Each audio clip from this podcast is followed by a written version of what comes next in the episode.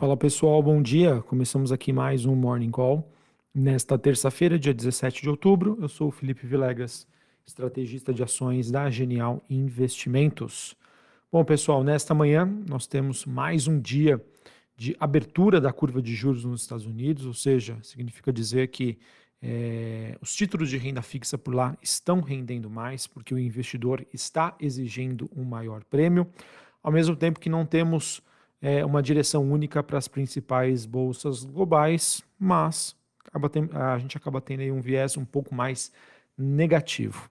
Em Londres, a bolsa por lá sobe 0,39, Paris queda de 0,19, Frankfurt na Alemanha queda de 0,34. Futuros norte-americanos S&P recuando 0,23, mesma movimentação para Dow Jones Futuro, mesma movimentação para a Nasdaq, bolsa de tecnologia, mercado que segue acompanhando aí a continuidade da maratona diplomática no Oriente Médio, que acabou esfriando a demanda por ativos de risco é, no início desta semana. Em relação a esse conflito, pessoal, a última notícia que nós temos é que o presidente dos Estados Unidos, Joe Biden, deve viajar amanhã para Israel e depois para a Jordânia, ao mesmo tempo que Vladimir Putin, presidente da Rússia, chegou a Pequim ele que deve se encontrar amanhã com o presidente da China, o Xi Jinping, em um momento em que os Estados Unidos estariam pressionando a China para ajudar a reduzir as tensões no Oriente Médio. Sobre esse conflito, pessoal, é, a última notícia que nós temos é que Israel atacou o sul da faixa de Gaza, onde foi ordenado aos palestinos que procurassem refúgio. Então, em meio a essa situação desse conflito, pessoal, por enquanto, os mercados seguem sem uma direção única, as bolsas em sua maioria caindo, commodities hoje subindo, mas mesmo assim esse clima ainda de tensão e de acompanhamento, monitoramento persiste aí por parte do investidor. Sobre a agenda macroeconômica nos Estados Unidos, nós teremos nessa manhã divulgação de dados sobre vendas no varejo, às nove e meia da manhã. A expectativa é de uma alta de 0,3% na comparação mês contra mês. Também deve ser divulgado dados sobre produção industrial, expectativa é de uma manutenção, que deve permanecer estável.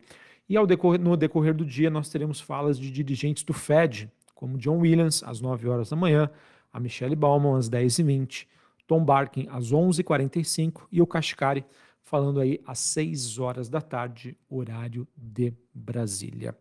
Outras movimentações que nós temos hoje, o VIX, que é aquele índice do medo, subindo quase 3% a 17,72 pontos. O DXY, dólar index, que é o dólar contra uma cesta de moeda subindo 0,11 a 106,36 pontos. Taxa de juros de 10 anos nos Estados Unidos, conforme eu comentei, alta de 1% a 4,76. Bitcoin, pessoal, subindo quase 3%. Ele está sendo negociado ali na faixa dos 28.500 dólares a unidade. Lembrando que ontem o Bitcoin chegou a testar o patamar dos 30 mil dólares, mas acabou sendo, digamos, um alarme falso, uma notícia falsa, especulativa, de que teria sido aprovada aí uma ETF de Bitcoin ontem, algo que foi acabou não sendo confirmado e o Bitcoin acabou recuando. Mesmo assim, o mercado segue na expectativa em torno das aprovações desses ETFs, o que pode aumentar a demanda por este criptoativo e isso acaba influenciando o mercado como um todo. Beleza? Bom, pessoal, sobre a movimentação das commodities, a gente tem o petróleo operando em leve alta. Lembrando que ontem ele acabou tendo um dia um pouco mais negativo, diante aí desses esforços mais diplomáticos para tentar evitar um alastramento aí do conflito entre Israel e o Hamas, esse conflito que acabou disparando aí custos de, os custos de transporte marítimo e também aí do petróleo. É, o WTI, que é o contrato negociado em Nova York neste momento, subindo 0,25, na faixa ali dos 85 dólares o barril, enquanto o Brent, que é o contrato negociado na Bolsa de Londres, tem alta de 0,37, 90 dólares o barril. Sobre os metais industriais, o minério de ferro tem uma alta modesta na bolsa de Singapura, ao mesmo tempo em que o cobre e o alumínio acabam cedendo aí na bolsa de Londres, mercado que segue acompanhando aí os possíveis impactos de uma política monetária ainda contracionista e todos esses riscos geopolíticos sobre a demanda aí desses metais. Em específico, pessoal, o cobre recua 0,75, níquel caindo 0,89 nesta manhã. Sobre os mercados asiáticos, não tivemos aí grandes novidades, apesar do fechamento em alta. É, Bolsa de Xangai subindo 0,32, Bolsa de Hong Kong subindo 0,90, Bolsa japonesa subindo mais de 1%. A única notícia que nós temos é que a Country Garden estaria perto aí do seu primeiro default de títulos em dólares. Vamos ver então como essa situação avança por lá, mas obviamente que em partes já acaba sendo aí precificado e já foi precificado e antecipado aí pelo mercado.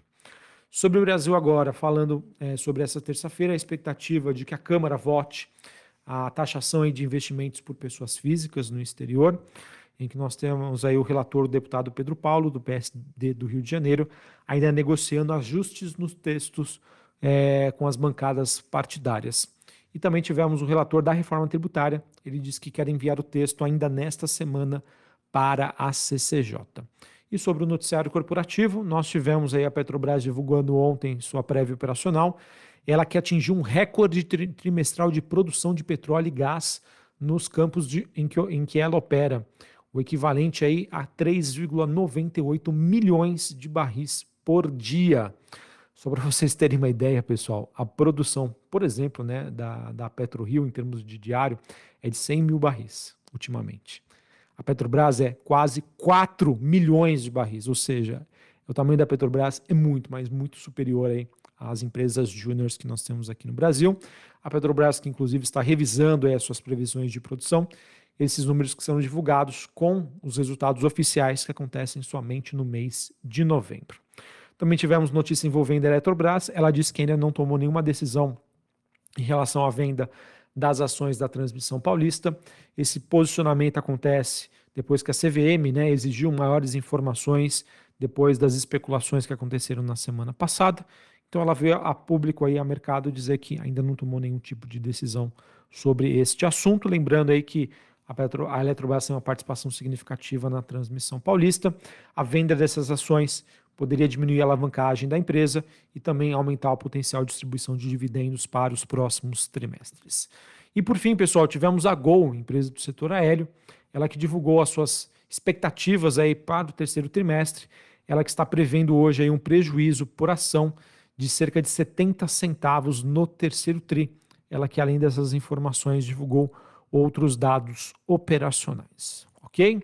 Bom, pessoal, então é isso que eu tinha para trazer para vocês. Mercado, digamos, em compasso de espera, leve viés aí negativo por enquanto, olhando para as bolsas, mas me, ainda me preocupa essa movimentação aí de alta das taxas de juros nos Estados Unidos, mostrando ainda que a situação segue bastante delicada. Mercado brasileiro, na minha opinião, à mercê das condições internacionais. Com um dia um pouco mais positivo para as commodities, pode ser que a gente tenha uma sustentação um pouquinho melhor aí da bolsa brasileira, mas uma continuidade do movimento de alta vai depender, na minha opinião, mais é, de como vai ser o desempenho da curva de juros aqui no Brasil do que necessariamente aí das commodities. Um abraço, uma ótima terça-feira para vocês e até mais. Valeu!